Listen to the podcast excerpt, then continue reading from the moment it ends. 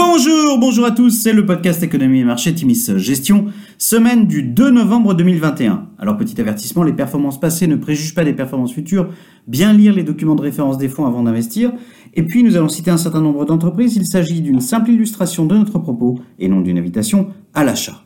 Alors cette semaine nous avons titré un octobre souriant. Les marchés globaux se sont bien comportés cette semaine, et ce malgré un net tassement de la croissance du PIB US et quelques déceptions du côté des grands acteurs de la tech. Il faut dire que l'optimisme revient, porté par un cycle de publication d'entreprises favorables. 80% des entreprises du SP500 ont à ce stade publié au-dessus des attentes. Du côté des GAFAM, les grands du cloud, Alphabet et Microsoft, ont publié au-dessus des attentes, tandis que la déception est venue d'Apple ou d'Amazon, impactée notamment par les difficultés logistiques. Facebook, absent du fond, a publié au-dessus des attentes dans un contexte marqué par plusieurs controverses et a changé son nom en Meta.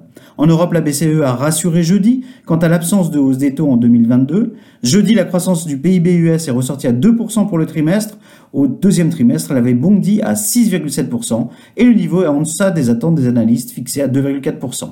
Alors sur la semaine, le CAC 40 progresse de 1,4%, le SP500 s'adjuge 0,4% et le Nasdaq progresse de 1,3%. Après un mois de septembre morose, le CAC, le SP et le Nasdaq bondissent respectivement de 4,75%, 6,9% et 7,2% en octobre, un très beau mois d'octobre. Alors du côté des publications, belle série de publications pour les valeurs de vos fonds. Parmi celles-ci en Europe, Puma, Airbus, Alten, Lectra publient nettement au-dessus des attentes.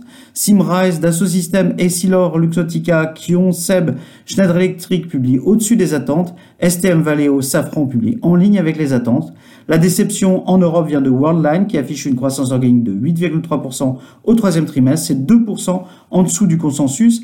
Et il faut dire que les paiements ont souffert cette semaine. Euh, Visa et Mastercard ont aussi euh, déçu en ce trimestre de publication.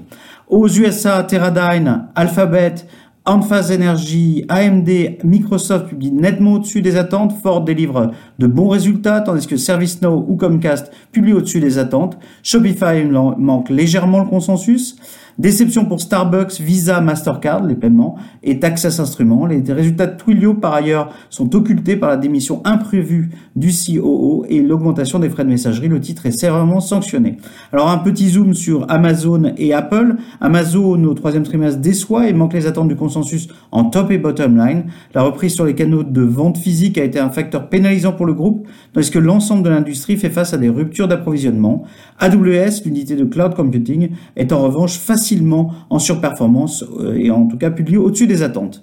Euh, Apple publie une croissance en progression de 29%, manquant de peu les attentes du consensus fixé à 31%. Tim Cook a expliqué que les retards provoqués par la rupture d'approvisionnement sur le hardware ont amputé de 6 milliards de dollars le total des ventes durant le trimestre. Au Japon, Sony publie au-dessus des attentes. Alors à venir, les prochains jours seront notamment consacrés à la COP26 de Glasgow et au suivi des implications des directives annoncées sur le monde des affaires. Les déclarations de la Fed quant à la réduction imminente de son programme de rachat de titres seront au cœur des préoccupations des investisseurs et ce à un moment où les tensions inflationnistes semblent s'installer.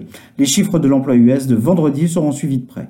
Nous maintenons nos allocations en l'état dans nos fonds d'allocation Atimis Patrimoine et Atimis Global. Nous effectuons des mouvements tactiques en fonction des publications dans nos fonds thématiques et intégrons de nouveaux dossiers autonomes des paniers traditionnels. Ces derniers mois ont notamment été riches en IPO de dossiers de grande qualité et aux perspectives de croissance spectaculaires. Le cherry picking Atimis Gestion peut continuer. Nous vous souhaitons une excellente semaine à tous.